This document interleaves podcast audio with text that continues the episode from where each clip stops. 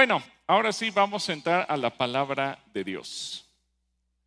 Te voy a hacer una pregunta para que tú se la hagas también al que tienes a tu lado. Pon atención. ¿Le caes bien a Dios? ¿Le caes bien a Dios? A ver, pregúntale que tienes a tu lado, ¿le caes bien a Dios? ¿O le caes gordo? Digo, quién sabe, ¿verdad? ¿Cuántos creen que le caen bien a Dios? ¿Cuántos dicen, pues no sé? Bueno, hoy vamos a ver justamente eso. Así que, yo no sé si alguna vez tú te has preguntado si le caes bien a Dios. Y a lo mejor algunos me van a decir, pero ¿a qué te refieres?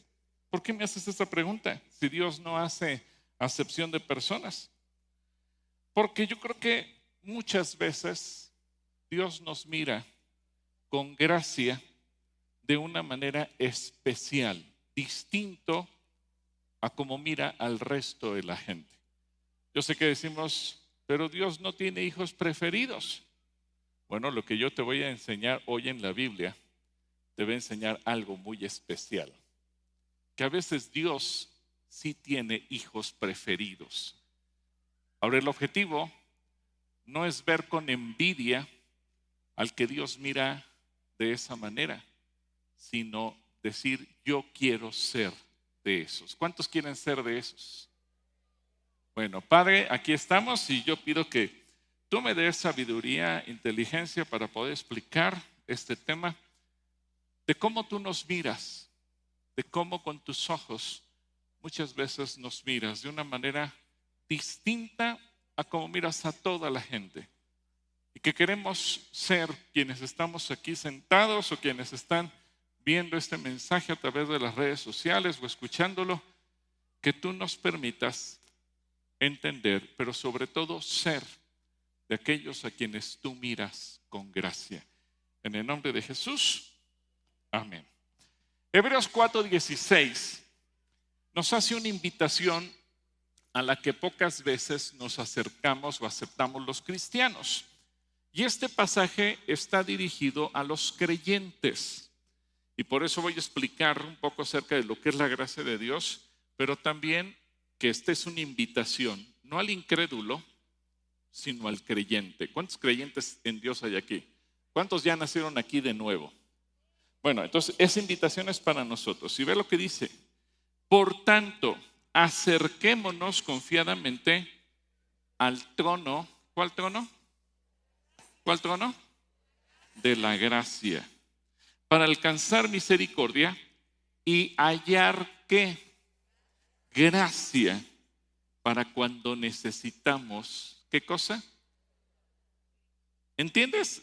Parece un trabalenguas porque repite, acerquémonos confiadamente al tono de la gracia para alcanzar gracia cuando necesitamos ayuda. Esta es una invitación, repito, no al incrédulo, sino al creyente, no al que no conoce a Dios, sino a los que lo conocemos. Ahora, pero para ello quiero en esta reflexión que tengamos separar lo que es la gracia de la salvación de la gracia a la que se refiere Hebreos.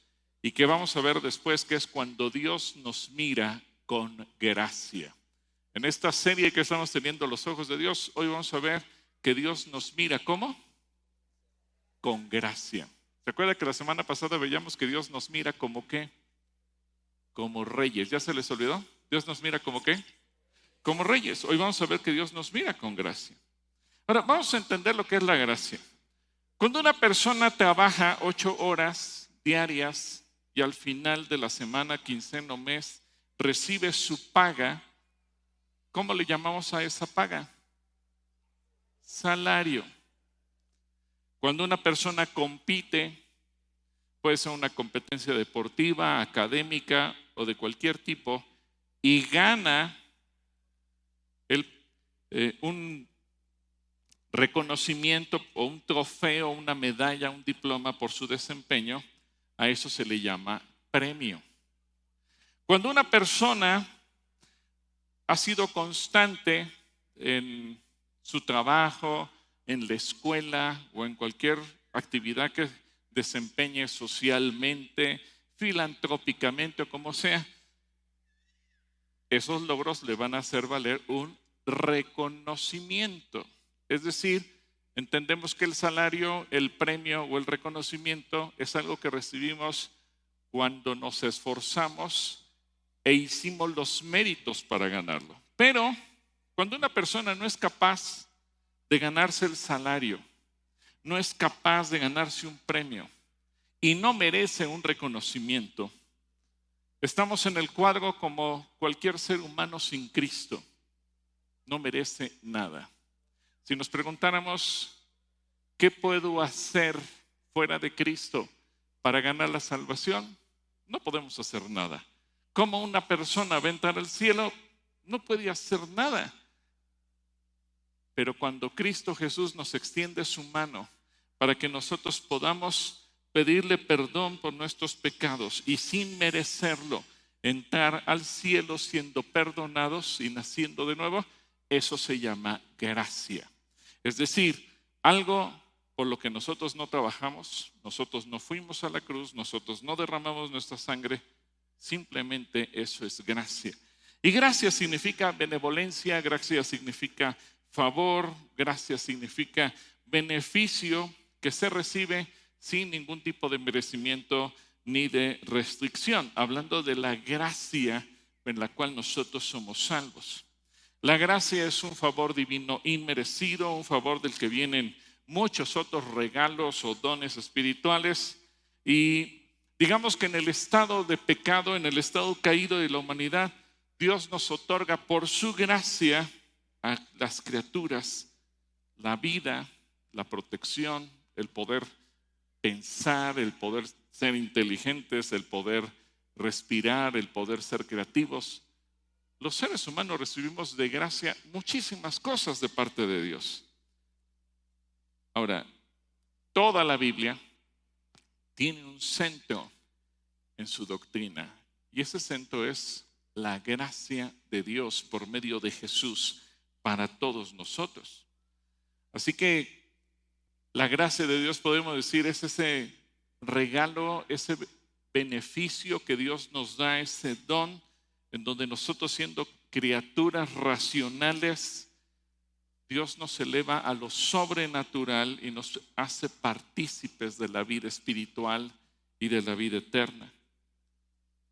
La gracia de Dios no solamente se refiere al perdón de nuestros pecados, sino también a la salvación que recibimos en el nombre de Jesús y cuando algo que nosotros antes considerábamos bueno o natural o normal, de repente, eh, cuando nos arrepentimos y abrimos nuestro corazón al Espíritu Santo de Dios y nos damos cuenta que tenemos la capacidad de rechazar y de renunciar a todo eso, eso es gracia.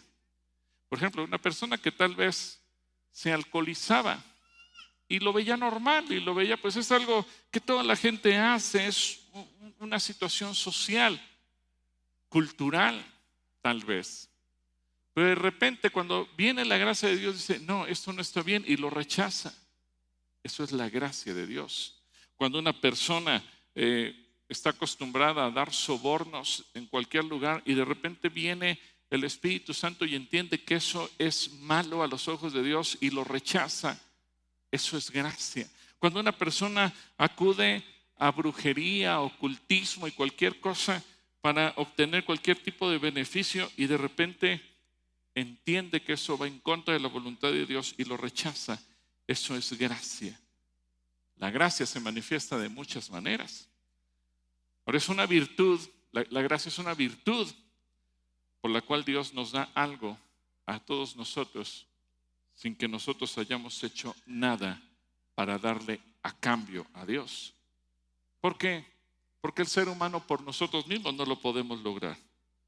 La gracia de Dios llega por medio de la fe y la aceptación de Cristo Jesús como nuestro Señor y Salvador y la aceptación del sacrificio de Cristo en la cruz. Las obras de Dios en la creación, así como sus pactos, sus promesas y toda su obra de redención brotan por su gracia En la gracia, fíjense bien, en la gracia Dios se entrega a sí mismo. En la ley, para perdonar un pecado, ¿quién se acuerda que se tenía que hacer en la ley para perdonar un pecado? Se tenía que ofrecer qué? Un sacrificio. ¿Y qué se sacrificaba? ¿El pecador? No. ¿Sacrificaba un cordero o, sacrificaba unas palomas? No se sacrificaba a sí mismo. Sacrificaba a un tercero.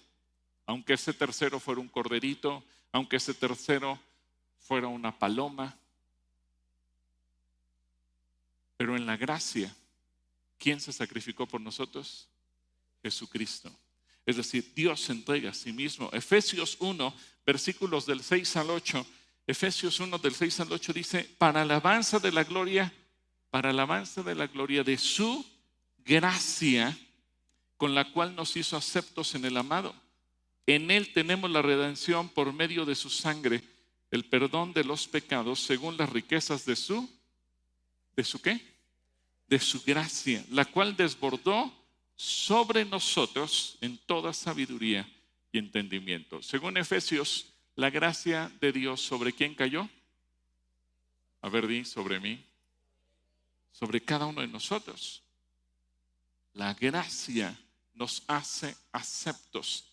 Es decir, tú y yo no teníamos acceso al trono de Dios, tú y yo no teníamos acceso al cielo, pero la gracia del sacrificio de Jesús nos hace que tú y yo seamos aceptados. Y la gracia de Dios hacia la humanidad surge por el amor de Dios hacia todos nosotros. Él es un Dios de gracia. Y la gracia es la misericordia en acción para quienes merecen lo contrario o merecemos lo contrario. Porque seguramente todos nosotros antes de conocer a Cristo estábamos en la condición de pecadores y lo único que nos merecíamos, ¿qué era lo único que nos merecíamos? El infierno. A ver, diga conmigo, el infierno. No nos merecíamos otra cosa. Por eso es la gracia. Si alguien dijera, ¿y qué podía haber hecho yo para ganarme la salvación? Nada, absolutamente nada. Dice Efesios, sigamos en Efesios capítulo 2, versículo 8 y 9. Fíjense bien, Efesios 2, 8 y 9. Ciertamente, ciertamente que la gracia de Dios los ha salvado por medio de la fe. Esta no nació de ustedes, sino que es un don de Dios, es decir, es un regalo que Dios nos dio, ni es el resultado de sus obras para que nadie se gloríe. ¿Quién nos regaló la fe para poder creer en Él? El mismo Señor. Eso se llama gracia. Es como si nos dijera, mira, el precio que tienes que pagar por la salvación no es dinero, no son pesos mexicanos, no son dólares estadounidenses, no es oro, no es plata. El precio que tienes que pagar es fe. Y todavía tú y yo le dijimos, Señor, pero no tengo fe. Yo te doy la fe para que creas en mí. Eso se llama gracia. Esa es la, la gracia con la que Dios nos mira. La gracia es la extensión de su amor, dándose a sí mismo como Padre, como Hijo y como Espíritu Santo, porque el Padre quiso salvarnos, porque Jesús vino a morir por nosotros para salvarnos y porque el Espíritu Santo nos regala la fe para creer en Jesús. Dice el Evangelio de Juan capítulo 1, versículo 14 al 18. Juan 1 del 14 al 18. Y la palabra se hizo carne y habitó entre nosotros y vimos su gloria, la gloria que corresponde al unigénito del Padre, llena, llena de qué? De gracia y de verdad. Juan dio testimonio de ella y clamó diciendo, de ella es de quien yo decía, viene después de mí, pero es anterior a mí, porque ya existía antes que yo. Ciertamente de su plenitud tomamos todos, ¿y qué más? Gracia sobre gracia. La ley fue dada por medio de Moisés, es decir, la ley abre nuestra conciencia para entender lo que nos conviene y lo que no nos conviene. Pero la gracia, ¿la qué? La gracia y la verdad vinieron por medio de Jesucristo. A Dios nadie lo vio jamás. Quien lo ha dado a conocer es el Hijo unigénito que está en el seno del Padre. Así que al recibir la gracia del Señor Jesucristo, todos nosotros participamos de la plenitud divina del amor de Dios y de la comunión con el Espíritu Santo. Fíjense lo que dice 2 de Corintios capítulo 13, versículo 14. 2 de Corintios 13, 14. ¿Y cómo comienza este versículo diciendo que la gracia, que la qué? Gracia del Señor Jesucristo, el amor de Dios y la comunión del Espíritu Santo sea con todos ustedes. Así que podamos decir en términos generales que la gracia de Dios es el amor que Dios le da a toda la humanidad, porque este es un regalo que Dios le da a toda la humanidad. Cuando Jesús vino a morir, no solamente murió por los israelitas o por los hebreos o por los judíos, como les queramos llamar, sino que murió por cuántas naciones? Por todas. ¿Cuántos seres humanos en la tierra? Por todos. Ahora, depende de nosotros aceptarlo o no aceptarlo. Eso que hizo se llama gracia. Romanos capítulo 3, versículo 20 lo explica, 20 al 24.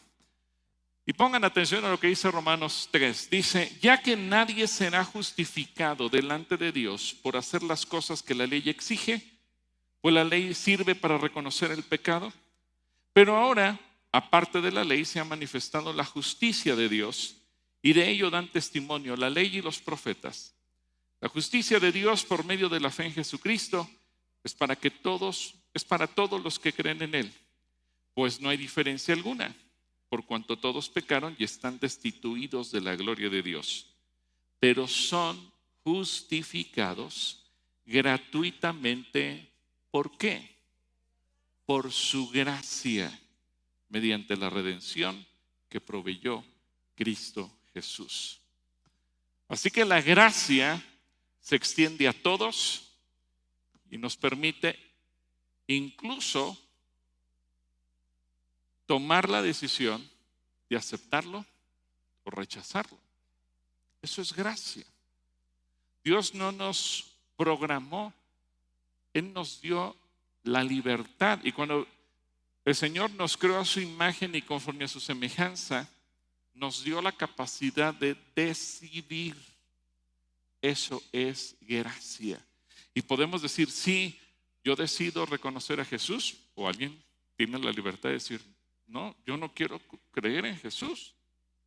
Bueno, tú decides, ¿te quieres ir al cielo o te quieres ir al infierno? Eso es gracia. Tú decides. Dios no te va a obligar. Él te dice, yo vine a pagar el precio por ti y yo te amo. Y yo quiero que la eternidad la pases conmigo. Pero para que no te sientas obligado, te doy a ti la oportunidad de decidir, conmigo en el cielo o con Satanás en el infierno. Tú escoge. Eso se llama gracia. ¿Cuántos deciden por Jesús? ¿Y cuántos deciden por el otro lugar? Ah, Así que la gracia como doctrina es la gracia que nos salva, es la obra del Espíritu Santo al aplicar la expiación de Jesús por cada uno de nosotros. En 1 Corintios 15, 10. Ahora, quiero leer este pasaje de 1 Corintios 15, 10 en tres versiones diferentes para que entendamos la gracia con diferentes palabras. Dice en la Reina Valera contemporánea pero por la gracia de Dios soy lo que soy. ¿Por qué soy lo que soy? Por la gracia de Dios. Y su gracia para conmigo no ha sido en salvo. No ha sido en vano, perdón, pues he trabajado más que todos ellos, aunque no lo he hecho yo, sino la gracia de Dios que está conmigo. ¿Cuántos pueden decir igual que Pablo? la gracia de Dios no ha sido en vano conmigo. ¿Sirvió de algo que Jesús muriera por ti? Bueno, ahora vamos a ver este mismo versículo en la nueva traducción viviente. Y ahí dice, sin embargo, lo que ahora soy, todo se debe a que Dios derramó su favor especial sobre mí. quiero que noten que la palabra gracia es sustituida por su favor especial sobre mí. Y no sin resultados, pues he trabajado mucho más que cualquiera de los otros apóstoles, pero no fui yo, sino Dios quien obraba a través de mí por su gracia. Y la traducción en lenguaje actual utiliza el siguiente vocabulario. Sin embargo, Dios fue, ¿cómo fue? Bueno conmigo. Ahora la palabra gracia podemos entenderla como la bondad de Dios. Fue bueno conmigo y por eso soy apóstol. No desprecié el poder especial que me dio. Ahora la palabra gracia se traduce como poder especial. No desprecié el poder especial que me dio y trabajé más que los otros apóstoles, aunque en realidad todo lo hice gracias a ese poder especial de Dios. Así que podemos entender que la gracia tiene varias eh, formas de entenderse, varias acepciones, varias definiciones dentro de una misma oración, dentro de un mismo versículo. ¿Cómo Pablo lo puede utilizar? Hablando de ese favor o de ese poder. La gracia de Dios obrando en cada uno de nosotros. Ahora, gracia no significa gratis. Porque algo gratis puede ser, veo tu pecado, pero no lo voy a llamar pecado, sino que lo voy a ignorar. Es la corriente del humanismo hoy en día. Porque la corriente del humanismo hoy en día te dice, no le puedes decir a nadie pecador, porque le estás faltando a sus derechos humanos. Y ese es un discurso de odio. Eso es la corriente humanista. Pero la gracia, Dios nos dice, yo veo tu pecado y te digo el pecado por su nombre, porque Dios es claro. Y Dios dice que somos pecadores. Pero tu pecado ha sido clavado en la cruz de Cristo. Y tu pecado no lo tienes que esconder, no lo tienes que ignorar, no tienes que tratar de solucionarlo por tu cuenta. Porque gracias a Cristo tienes ahora la manera de ser libre de tu pecado. Por eso Jesucristo dijo, conocerán la verdad y la verdad los hará libres. ¿Cuántos aquí pueden decir, soy libre de mi pecado, que antes me mantenía atado? Ahora lo que Dios nos dice a través de la gracia, confiesa tu pecado y arrepiéntete y serás perdonado. Esa es la gracia. Así que la gracia mira al pecado y lo señala para que tú y yo seamos libres del pecado. Dios nos ama suficiente y nos ama tanto como para sacarnos del pozo del pecado, para disciplinarnos y para que nosotros podamos vivir de una manera distinta, que seamos libres en lugar de ser esclavos y no vivamos en la desesperación.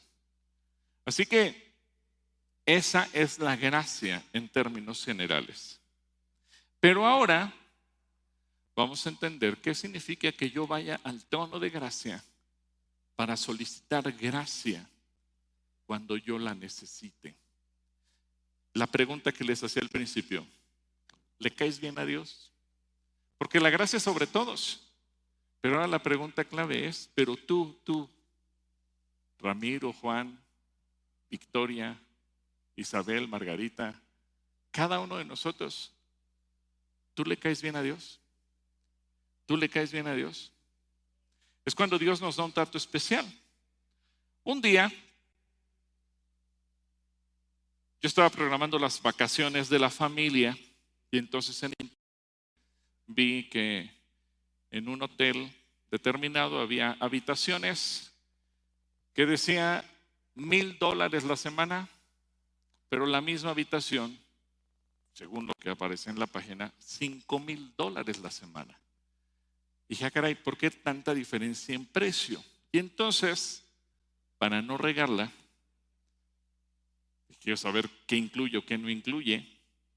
Hablé por teléfono al hotel y dije, oiga, ¿usted me puede decir qué diferencia hay entre la habitación de mil dólares y la de cinco mil dólares la semana? Y me dice la persona, ah, sí, cómo no. La de mil dólares tiene todo incluido para dos personas. Eh, y me nombró todas las cosas que había en el hotel. Y la de cinco mil dólares también. Pero la de cinco mil dólares usted va a recibir un trato VIP. Es decir, desde que usted se baje del avión en el aeropuerto de la ciudad, dos personas lo van a estar esperando y estas dos personas van a ser como sus mayordomos, sus ayudantes, las 24 horas del día durante sus vacaciones. Usted no tiene ni siquiera que cargar sus maletas. Llegando a la habitación, ellos van a sacar todo del equipaje, lo van a voltear en el closet. Y si usted quiere ir a desayunar al restaurante de comida china o de japonesa o al que sea, usted nada más les pide y ellos le apartan la mesa. Usted no tiene que formarse nada. Usted disfrute, usted métase el albergue. Si quiere comer, o cenar, usted solamente dígale a alguno de los dos que tiene a su disposición si quiere que le traigan una bebida, lo que usted se le antoje. Y el día que se vaya, ellos le empacan su maleta para que usted se vaya de regreso a su casa. Dije, bueno, aparte que se me hace una exageración los cinco mil dólares, se me haría muy incómodo tener a dos fulanos todo el día ahí conmigo, ¿verdad? Casi, casi te están viendo cuando te duermes. Dije, no, muchas gracias, no, no me interesa. Pero eso me hizo pensar, cuando Dios te da un trato VIP, es decir, Very Important People, y en ocasiones a cualquiera de nosotros, Dios nos puede dar ese trato. Vamos a Génesis capítulo 6, versículo 8. Génesis capítulo 6, versículo 8. Y dice Génesis 6, 8, pero Noé halló, ¿qué cosa halló? Gracia ante los ojos del Señor. ¿Qué cosa halló Noé? Gracia. Es decir, Dios lo vio especial, lo vio diferente. Y vamos a ver qué es diferente a la gracia que hemos revisado, a la que tenemos acceso todos por la salvación. Mira, se fijó de en él con un favor especial, lo vio de una manera especial, le cayó bien, le agradó y lo vio distinto a como vio al resto de los seres humanos.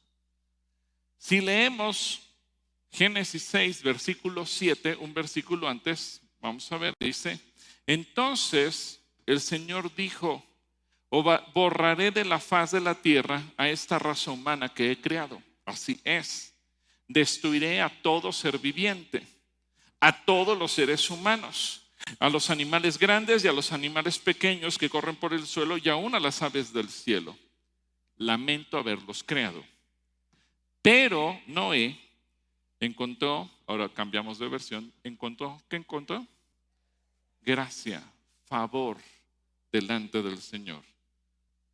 Le dio un tratamiento distinto al del resto de la gente un tratamiento diferente al del resto de los seres humanos. Ahora, la pregunta que yo les haría a ustedes, ¿acaso sería que Noé no era pecador como todos los demás? ¿Ustedes creen que Noé era pecador? Sí, no era pecador como cualquier otra. Dice la Biblia que todos, absolutamente todos, hemos pecado, que no hay ni siquiera uno que no hubiera pecado jamás. Así que en ese contexto no era tan pecador como cualquier otra. Pero no, pero Noé halló, ¿qué cosa halló? Gracia. Es decir, Dios lo vio diferente. Si lo planteamos en el contexto de la pregunta que les hice al principio, Noé le cayó bien a Dios. ¿Cuántos se dan cuenta que Dios, Noé le cayó bien a Dios? Y alguien me va a decir, hermano, pero hasta se emborrachó después con eso. Él le cayó bien a Dios.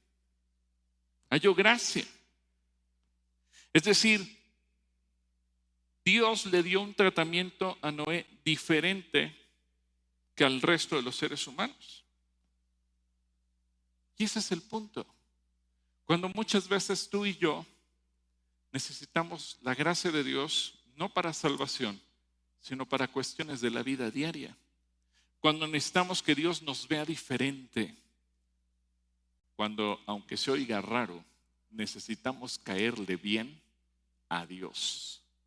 Ahora, También, aunque la salvación es para quién, ¿para cuántos? Para todos. Hablando de naciones, ¿para cuántas naciones es la salvación?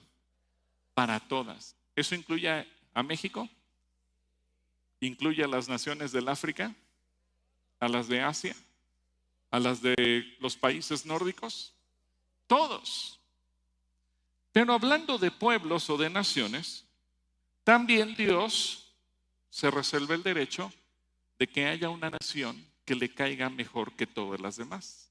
¿Cuál es esa nación? Israel.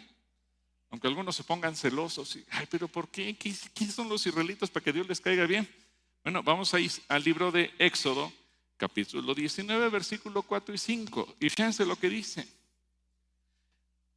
Ustedes han visto lo que he hecho con los egipcios y cómo los he tomado ustedes. Y los he traído hasta mí sobre alas de águila. Si ahora ustedes prestan mi oído y cumplen mi pacto, serán mi tesoro. ¿Mi tesoro qué? Especial. Por encima, esto es muy importante, por encima de quién? De todos los pueblos porque toda la tierra me pertenece.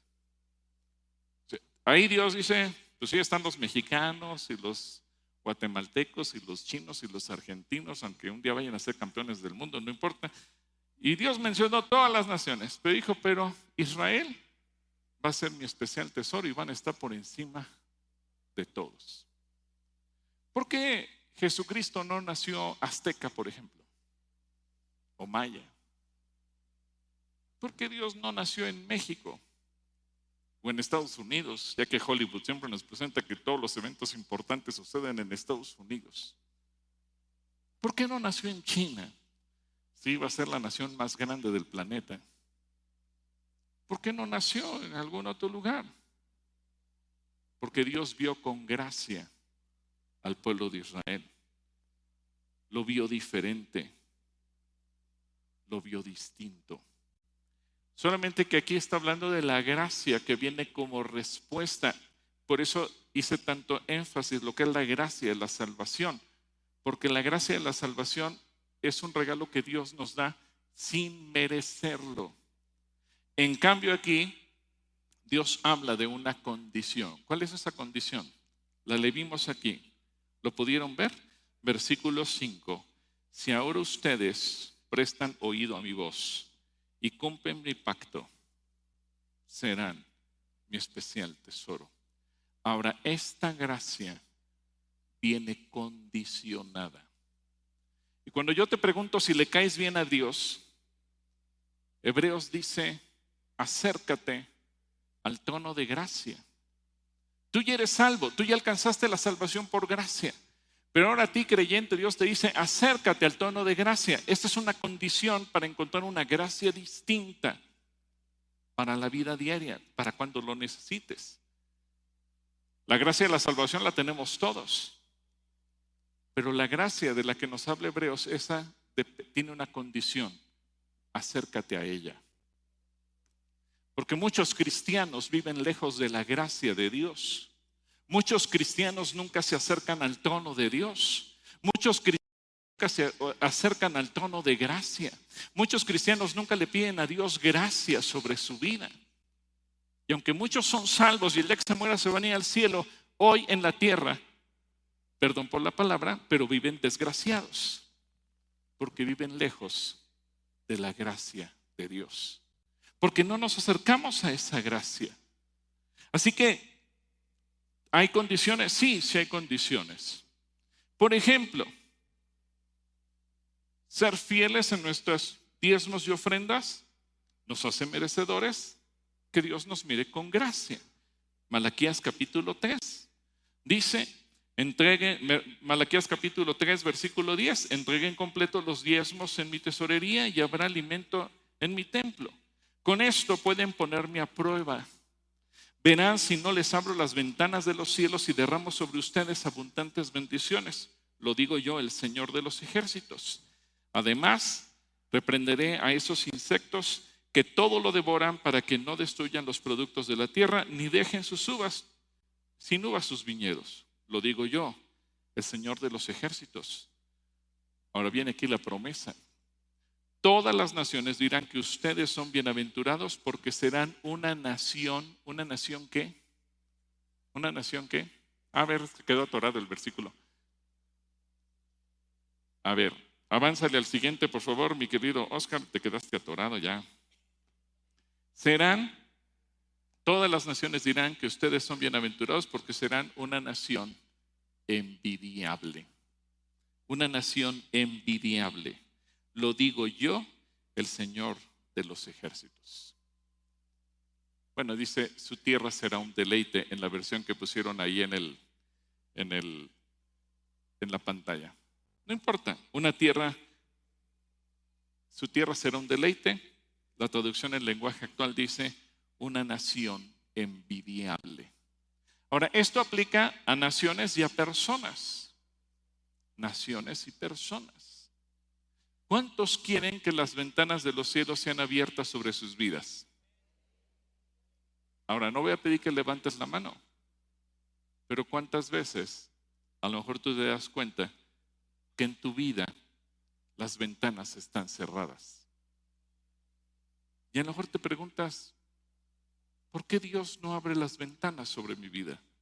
¿Por qué en lugar de tener bendición en sobreabundancia tengo problemas en sobreabundancia? Porque en lugar de tener la defensa y la protección de Dios, parecería que todo estuviera en mi contra y todo se destruye. ¿Por qué? Porque Dios mira con gracia a quien no le roba. Por eso la pregunta es, ¿le caes bien a Dios? A lo mejor si tú dices, oye, pero, pero en mi vida esto no ha sucedido, pregúntate, ¿qué me está faltando hacer? Ahora, segunda condición, cuando tú sirves a Dios, Dios te mira con gracia. Déjame decírtelo de esta otra manera. Cuando tú sirves a Dios, le caes bien a Dios. Por eso la pregunta, ¿le caes bien a Dios o le caes gordo? Cuando tú sirves a Dios, Él te mira con gracia. Ahí mismo en el libro de Malaquías, capítulo 3, versículo 14 al 17, dice, pues han dicho, servir a Dios no nos sirve de nada. Hay gente que así piensa. No voy a pedir que levanten la mano, pero hay mucha gente que nunca sirve a Dios ni lo va a servir, porque dice, servir a Dios no sirve de nada. ¿Qué ganamos con cumplir su ley y, y, con, sus, y con que andemos afligidos en presencia del Señor de los ejércitos? Mucha gente Siempre está buscando el pretexto para hacer lo contrario a lo que dice la Biblia. Por eso hace las preguntas, ¿puedo hacer esto? ¿Puedo hacer lo otro? Y siempre está buscando justificaciones para ir en contra de lo que Dios dice. Ahora, yo te puedo decir, esa gente le cae gorda a Dios. Porque mira lo que dice, versículo 15. Ahora resulta que tenemos que llamar bienaventurados a los soberbios los malvados no solo prosperan, sino que ponen a Dios a prueba y salen bien librados. Entonces los que temen al Señor hablaron el uno al otro y el Señor les escuchó atentamente. Luego, en su presencia se escribió un libro de actas para los que teman y piensan en su nombre. ¿Cuántos aquí temen al nombre del Señor y piensan en Él? Porque entonces tu vida está escrita en este libro de actas. Ahora, ve lo que dice Dios es lo que dice Dios. Versículo, en este versículo es clave. Ellos serán mi pueblo, dice el Señor de los ejércitos celestiales. El día que yo venga para juzgar, serán mi tesoro especial.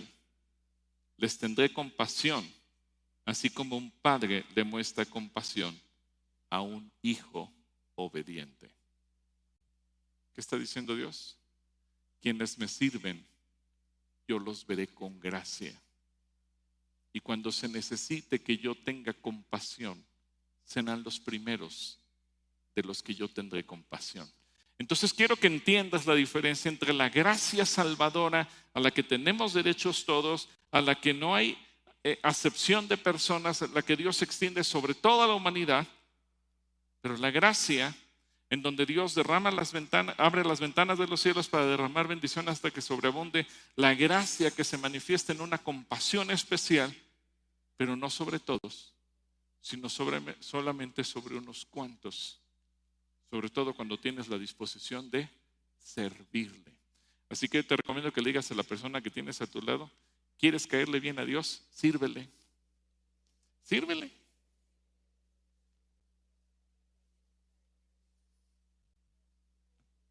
Ahora, esto significa también que Dios nos ve como una persona digna. Dios nos ve como una persona qué? Digna. ¿Cuántos quieren ser vistos como una persona digna delante de Dios? Bueno. Fíjate bien, muchas veces tú y yo podemos llegar a pensar, ¿cómo le voy a pedir algo a Dios si yo no soy digno, si no me lo merezco? Y a lo mejor tú revisas tu vida y dices, pero yo he pecado, yo he fallado y sinceramente no me siento en la posición, con la dignidad. ¿Cómo ver a Dios cara a cara con la frente en alto y decirle que me dé algo? Esa es la gracia de Dios. Génesis 18:3. Me gusta mucho cuando Abraham está orando delante de Dios. Y fíjate, esta es una oración que tú y yo tendríamos que hacer continuamente. Y le dijo, Señor, si ahora he hallado, ¿qué cosa? Gracia en tus ojos, te ruego que no pases de tu siervo. Yo no sé cuántas veces al mes, o al año, o a la semana, al día, tú le digas, Señor, si he hallado gracia ante tus ojos. Yo sé que se oye rara la oración, pero si le dices, Señor, si he encontrado tu favor, Señor, si te caigo bien. ¿Cuándo se atreverían decirle, Señor, si te caigo bien? Escucha mi oración, no me pases de largo, tómame en cuenta. Si soy de tu agrado, si crees que soy digno, si crees que me lo merezco. Por eso cuando oramos en el nombre de Jesús no estamos orando tanto en nuestro propio nombre, los méritos que Jesús hizo, pero también nos habla de la actitud de nuestro corazón. Ahora, aquí viene algo todavía más profundo. Cuando Dios te mira con gracia, hace que la gente a tu alrededor te mire con gracia. Cuando tú le caes bien a Dios, Él hace que le caigas bien a la gente que está alrededor de ti. Y yo sé que los mexicanos tenemos un dicho, pero si no soy monedita de oro para caerle bien a todos, ¿cuántos creen que no son monedita de oro? Pues sí, ¿verdad? No somos monedita de oro. Por eso necesitamos, ¿qué cosa? La gracia de Dios. ¿Por qué? ¿Caerle bien a la gente por mí mismo? No. Pero si Dios pone gracia en la persona, entonces las cosas cambian. Cuando Dios hace que los demás volteen a verte, y a lo mejor cuando llegan en una actitud desafiante, de retarte, de humillarte, de ofenderte, de echarte pleito, pero tú dejas todo en las manos de Dios y entonces Dios hace que la actitud de esa persona, la forma en que te mira, la forma en que te trata, cambia. Y entonces de repente te ve como si fuera su amigo. Te ve como agrado, con agrado. Te ve bien. Eso es gracia. La gracia de Dios. Génesis capítulo 39, versículos de 2 al 4. Me gusta mucho esta reflexión porque nos habla de José. ¿Quién se acuerda de todo lo malo que le pasó a José? ¿Y ¿A dónde fue a dar José cuando lo vendieron sus hermanos? Primero fue a dar como? Como esclavo. Luego fue a dar a dónde? A la cárcel. Cualquiera hubiera dicho, pobre cuate, está salado, todo le sale mal. Pero Génesis 39, del 2 a 4 dice, pero el Señor estaba con quién? Con José. Y éste prosperó en la casa del egipcio su amo. Y su amo se dio cuenta de que el Señor estaba con él y lo hacía prosperar en todo lo que emprendía, de modo que José se ganó su buena voluntad y le servía, y su amo lo nombró mayordomo de su casa y dejó en sus manos todo lo que tenía. Eso se llama gracia. Eso se llama gracia. ¿Cómo es posible que a un extranjero, esclavo, de repente se le diera toda la autoridad de una casa? Ahora, esto déjame aclararlo. No se trata de persuasión ni mucho menos de manipulación. No es que tú hagas algo para persuadir a la gente que se ponga a tu favor. No es que tú hagas algo para manipular a la gente y que esté de tu lado. No. Es el hecho, primeramente, de ir delante de Dios, Señor, dame de tu gracia. Ir al trono de la gracia. Señor, necesito de tu gracia. Cuando Dios te ve con gracia, hace que la gente te vea con gracia. Y Dios genera en ti confianza. Dios genera que la gente te vea con una buena voluntad, que te hagan favores, una excepción, vamos, que te den un, un trato preferencial, que la gente te trate VIP. En Génesis 39, 21, Génesis 39, 21, dice, pero el Señor estaba con él y le extendió su misericordia y le permitió ganarse la buena voluntad del jefe de la cárcel. Ahora, creo que estamos en un caso extremo, porque José está de prisionero, está en la cárcel. ¿Y cómo te preguntas, cómo es posible que el jefe de la cárcel depositó toda su confianza en él. Y no era corrupción, porque me podrías decir, oye, pero pues así estaba el Chapo Guzmán aquí en México. No, no, no, pero aquí no se trata de un acto de corrupción. Se trata de que Dios le dio a José gracia. ¿Qué necesitamos todos? Gracia. ¿Cuántas veces cuando tú vas a hacer un trámite, en una oficina gubernamental y de repente tú llegas y te paras frente al mostrador y del otro lado del mostrador está el burócrata con una cara de palo enojado contra ti, diciéndole a todo el mundo, no se puede, no se puede, no se puede. Tú solamente dices, Señor, dame de tu gracia. Y cuando llegas tú, ¿qué se le ofrece? Y tú estabas esperando el no sí, ¿cómo no? Usted cumple todos los requisitos. Eso se llama gracia. Cuando Dios hace que la gente te vea a ti distinto. Te repito, no es manipulación. Hace un mes y medio, Harim y su servidor fuimos a Córdoba, Argentina, al Congreso Iberoamericano por la Vida y la Familia. Y Estábamos en, el departamento de migración de Buenos Aires cuando aterrizó nuestro vuelo y delante de nosotros iba un grupo como de 30 mormones y, los chicos no hablaban inglés y los chicos de migración argentina no hablaban español y se tardaron ahí mucho tiempo y, les preguntaban, ¿dónde va a estar hospedado? Soy misionero. ¿Y a dónde va a ir? Soy misionero. ¿Y para qué vino aquí? Soy misionero. Y todo lo que le preguntaban ellos no me decían, soy misionero. Y nosotros nos quedamos pensando y nos preguntan qué venimos a hacer, qué diríamos, son misioneros. Pero cuando el muchacho, el, de migración, nos dijo, pasen ustedes, nos recibió, estaba hiper enojado, hiper enojado, con el ceño fruncido, y nos empezó a preguntar, ¿y ustedes qué? Y ahí yo nomás volteé a decirle, oiga, felicidades que son campeones del mundo. Eh, le cambió el rostro, bienvenidos a mi patria. Nos cambió todo. Ah, a lo mejor ahí yo utilicé una frase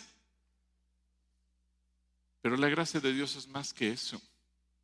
La gracia de Dios no tienes que utilizar nada, porque Dios te pone en favor de la gente y hace que la gente te trate de ayudar a ti. En vamos a ver el caso de Nehemías, capítulo 2, versículo 4 y 5, Nehemías 2, 4 y 5. Nehemías, él tiene una carga por regresar a Jerusalén, reconstruir Jerusalén. E, él, tiene una preocupación por Jerusalén, él sabe que tiene que ir a Jerusalén, pero él está lejos de Jerusalén. Él sirve como eh, el mesero, el que le sirve el vino al rey, por eso es que es el copero del rey. Y cuando el rey lo vio, dice el versículo 4, me dijo el rey, ¿qué cosa pides? Entonces, fíjense bien, ¿qué hizo Nehemías? Dice, oré al Dios de los cielos. Y dije al rey, si le place al rey y tu siervo hallado, ¿qué cosa? gracia delante de ti, envíame a Judá, a la ciudad de los sepulcros de mis padres, y la reedificaré. Por eso más adelante Nehemías dice, todo lo hizo Dios conforme a la benéfica mano de Dios sobre mí. Porque Nehemías muy inteligentemente, él estaba enfrente del rey, pero al mismo tiempo que estaba enfrente del rey, ¿qué estaba haciendo Nehemías? Estaba orando Así que él estaba orando al rey de los cielos, pero tenía enfrente al rey político de su nación. Y Nehemías lo único que pide es gracia. ¿Qué, ¿Qué, tenemos que pedir tú y yo? Gracia. ¿Y quién le dio la gracia a Nehemías delante del rey? Dios. No importa que ese rey haya sido un criminal, un despiadado, una persona mala, cuando Nehemías se paró enfrente de él, lo vio como con gracia. Así que Dios hace que la gente te ayude. Otro ejemplo que podemos ver en la Biblia, cuando el pueblo de Israel va a salir de Egipto, alguien dígame, ¿qué cosa eran los israelitas en Egipto? ¿Qué eran? Esclavos. Un esclavo no merece nada. A un esclavo no se le da nada. Al esclavo se le explota. Y nunca el amo o el dueño del esclavo se va a preocupar por el bienestar de su esclavo. Siempre lo va a maltratar.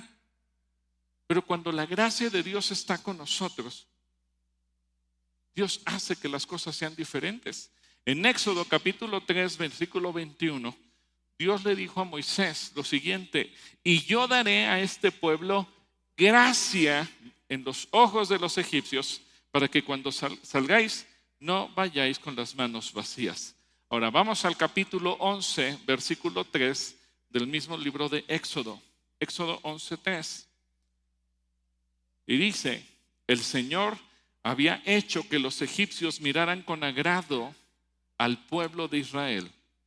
Además, en la tierra de Egipto a Moisés se le consideraba un hombre y tanto los funcionarios del faraón como el pueblo lo respetaban. Y cuando el pueblo de Israel salió de Egipto, dice la Biblia que los egipcios les dieron oro, plata, joyas, alhajas, piedras preciosas, les dieron todo cuanto pidieron. ¿Por qué? Porque el, Dios, el Señor les dio gracia. Así que, ¿qué necesitamos tú y yo? Gracia. Ahora, terminemos. ¿Cómo obtener la gracia? ¿Cómo obtener la gracia? Primero, lo que vimos en el libro de Hebreos, acércate al trono de qué? De la gracia. ¿Se acuerdan del versículo que iniciamos? Dice, por tanto, acerquémonos confiadamente al trono de la gracia para alcanzar misericordia y hallar gracia para cuando necesitamos ayuda. ¿Cada cuánto necesitamos ayuda? Todo el tiempo, ¿verdad? Todo el tiempo. Necesitamos ayuda. Un día conocí a una persona que me decía, pero es que yo tengo un gran negocio y yo hago negocios de millones de pesos. Yo no necesito la gracia de Dios. Dije, ah, pues déjame orar para que Dios te permita probar la gracia. Pasaron como dos meses y un día regresa y me dice, pues ¿qué le dijiste a Dios? ¿Por qué? Dice, porque nadie me paga, todos me deben. Dije, ah, bueno, entonces, ¿qué necesitas? Gracia. Vamos a orar para que ahora la gracia de Dios se extienda sobre ti. Y pasaron como seis meses hasta que un día me dijo, ya me pagaron. Ah, bueno, entonces la gracia funcionó. Dice, es que el que me tenía que pagar, pues yo le caía gordo. Le caía gordo y me dijo sobre mí que no te paga. Y dije, no, pues va a llevar a la quiebra este cuate. Pero cuando vino la gracia de Dios, Dios hace que las cosas funcionen. Así que acércate al trono de gracia y pídela. ¿Qué tienes que pedir? Gracia. Dile que tienes a tu lado, pídela. Pídela. Éxodo 33, 13. Éxodo 33, 13 dice, ahora bien, si en verdad me he ganado tu favor, te ruego que me hagas saber qué planes tienes. Así sabré si en verdad me he ganado tu favor. Toma en cuenta, toma en cuenta que esta gente es tu pueblo. Hay otras traducciones que dicen, si he hallado gracia delante de ti. Así que todos los días, cuando tú te pares a orar, es importante que le pidas al Señor, ¿qué? Gracia. Gracia delante de Él y gracia ante los ojos de la gente. Si pasas ahí mismo en Éxodo 33 al versículo 16 y 17, dice, está orando Moisés, ¿y en qué se conocerá aquí que he hallado gracia en tus ojos? yo y tu pueblo, sino en que tú andes con nosotros y que yo y tu pueblo seamos apartados de todos los pueblos que están sobre la faz de la tierra. Y Jehová dijo a Moisés, también haré esto que has dicho, por cuanto has hallado, ¿qué cosa? Gracia en mis ojos y te he conocido por tu nombre. En ocasiones también tenemos que ayunar. Acuérdense lo que dijo Jesús este género no sale sino con oración y ayuno. Y muchas veces es necesario el ayuno. Por ejemplo, tenemos el caso de Esther. Esther, siendo la reina, ella sabía que si el rey no la llamaba y a ella se le ocurría entrar a la recámara del rey, al cuarto del rey, a la oficina del rey, sin que el rey lo hubiera llamado, ella se exponía a que el rey la mandara matar. Esos reyes estaban locos.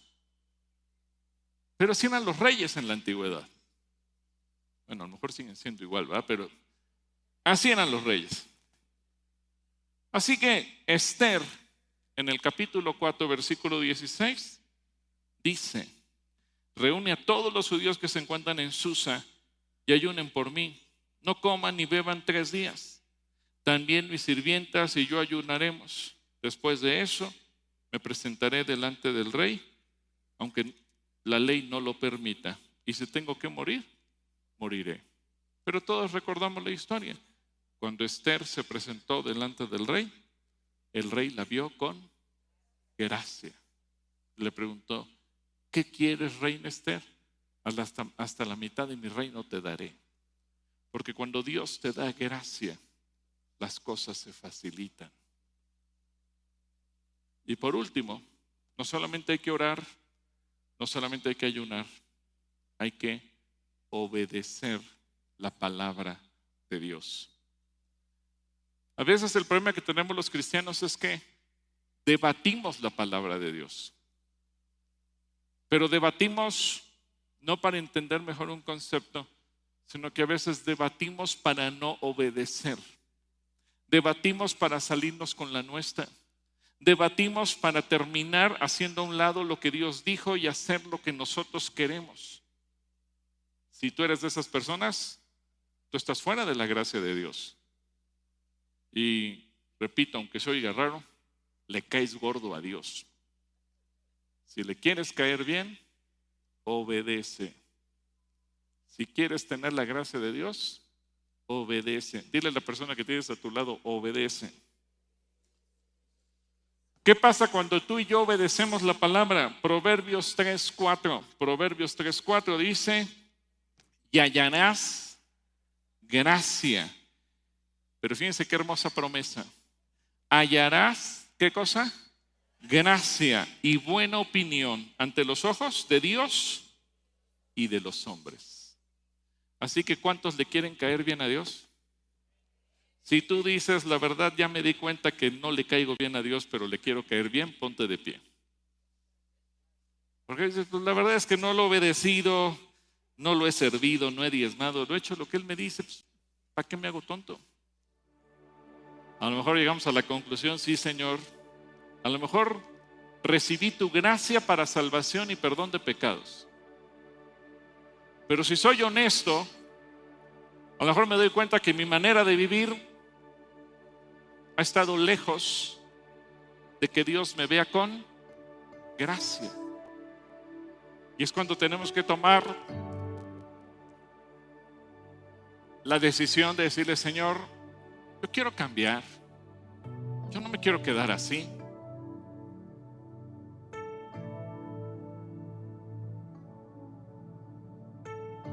Yo quiero que me veas con gracia.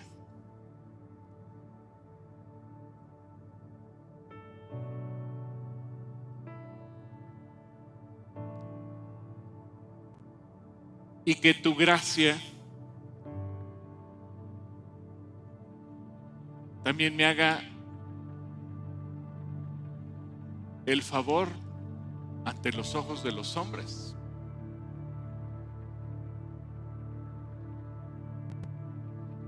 Pero eso depende de una actitud nuestra.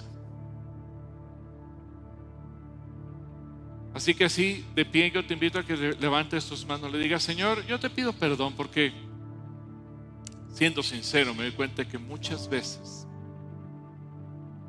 he vivido lejos de tu gracia. No, la gracia salvadora, sé que esa gracia la he tenido como toda la humanidad por el perdón de mis pecados sin merecerlo, por lo que Cristo Jesús hizo en la cruz por mí. Pero ahora vengo a solicitar que, que tú me veas con gracia.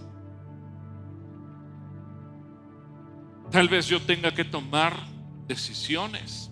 Porque a lo mejor he vivido sin servirte. Entiendo que servirte es una actitud de mi corazón de humillarme delante de ti. A lo mejor he vivido robándote porque no he diezmado, no he ofrendado. Y eso me ha llevado a rebelarme en contra tuya porque no te reconozco como el dueño de mi vida y de lo que tengo. Por eso te tengo que pedir perdón. Seguramente he vivido desobedeciéndote.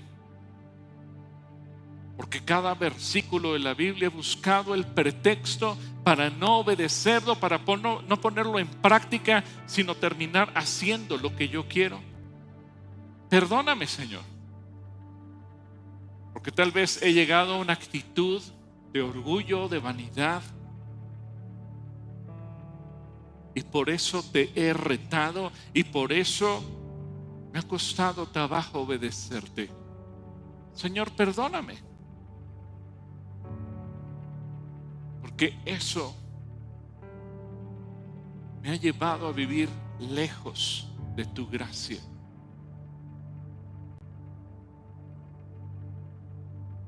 Seguramente muchas veces te he caído mal.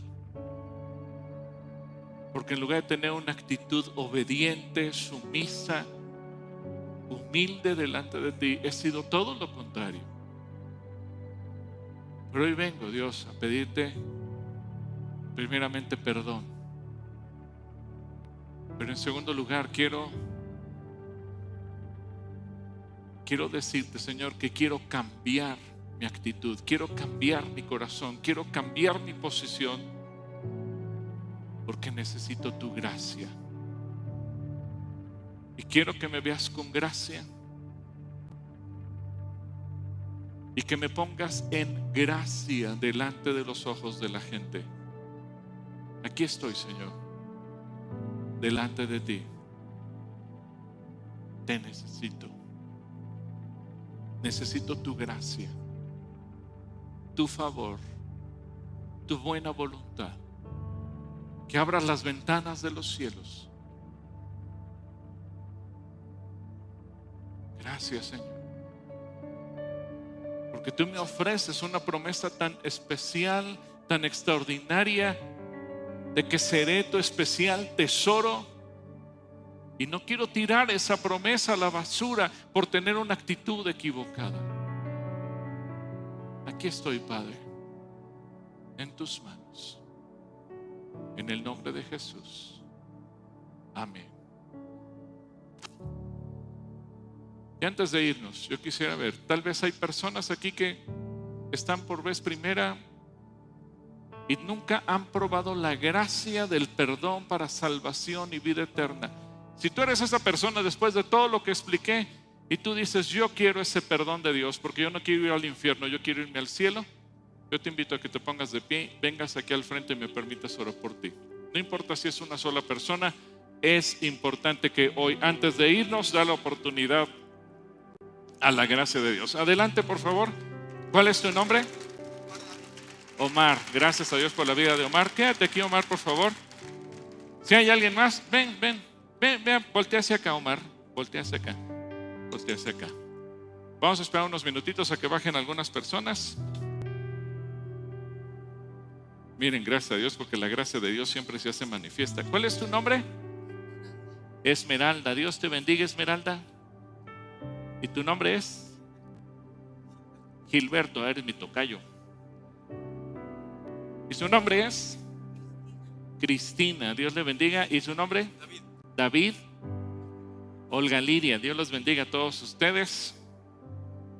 Yo no sé si hay gente que va a bajar de la parte alta, pero este es el momento en que la gracia de Dios se derrama para salvación. Porque como lo explicamos hace un momento, no lo merecemos, no hicimos nada, pero Dios nos da la gracia para que nuestro pecado sea perdonado y en lugar de terminar en el infierno, vayamos al cielo por la eternidad con Él. Así que vengan por favor de este lado, quienes van a pasar a, hacer la oración, por favor. ¿Cuál es tu nombre? Antonio, Dios te bendiga. Quédate aquí, Antonio, por favor. De este lado, por favor, ven por acá. ¿Cuál es tu nombre? Lluvia, Dios te bendiga, lluvia, gracias a Dios. Aquí viene otra señorita. ¿Cuál es tu nombre? Valentina, Dios te bendiga, Valentina. Gracias a Dios por la vida de cada uno de ellos. Ustedes hoy están siendo objeto de la gracia de Dios. El perdón de nuestros pecados por lo que Cristo Jesús hizo en la cruz. La Biblia nos dice que para que ese beneficio sea hecho en nosotros, primeramente tenemos que reconocer a Cristo Jesús como nuestro Señor y nuestro Salvador, arrepentirnos de nuestros pecados, pedirle perdón. ¿Por qué les hice pasar al frente? Porque dice la Biblia que todo aquel que lo recibió es hecho hijo de Dios. La Biblia dice que con el corazón creemos y eso nos justifica delante de Dios, pero con la boca lo confesamos para alcanzar la salvación. ¿Cuáles son sus nombres? Francisco, Dios te bendiga, Francisco y Camila, Dios te bendiga, Camila. Así que, ¿tu nombre? Salvador, Dios te bendiga, Salvador. Qué lindo ver a toda la familia aquí. Así que yo les voy a pedir que cierren sus ojos y con sus labios de manera audible le puedan decir lo siguiente. Orar es simplemente platicar con Dios. Vamos a orar. Tal vez ustedes me digan, yo no sé orar. Yo los voy a guiar en una pequeña oración. La pueden repetir en voz audible y poco a poco van a ir aprendiendo a orar. Y simplemente díganle, Señor Jesús, Señor Jesús, yo te doy gracias. Háganlo en voz audible. Yo te doy gracias. Porque tú tomaste mi lugar en la cruz. porque estuviste dispuesto a morir por mí, para pagar el precio de mis pecados y darme el perdón y la vida eterna. Señor Jesús,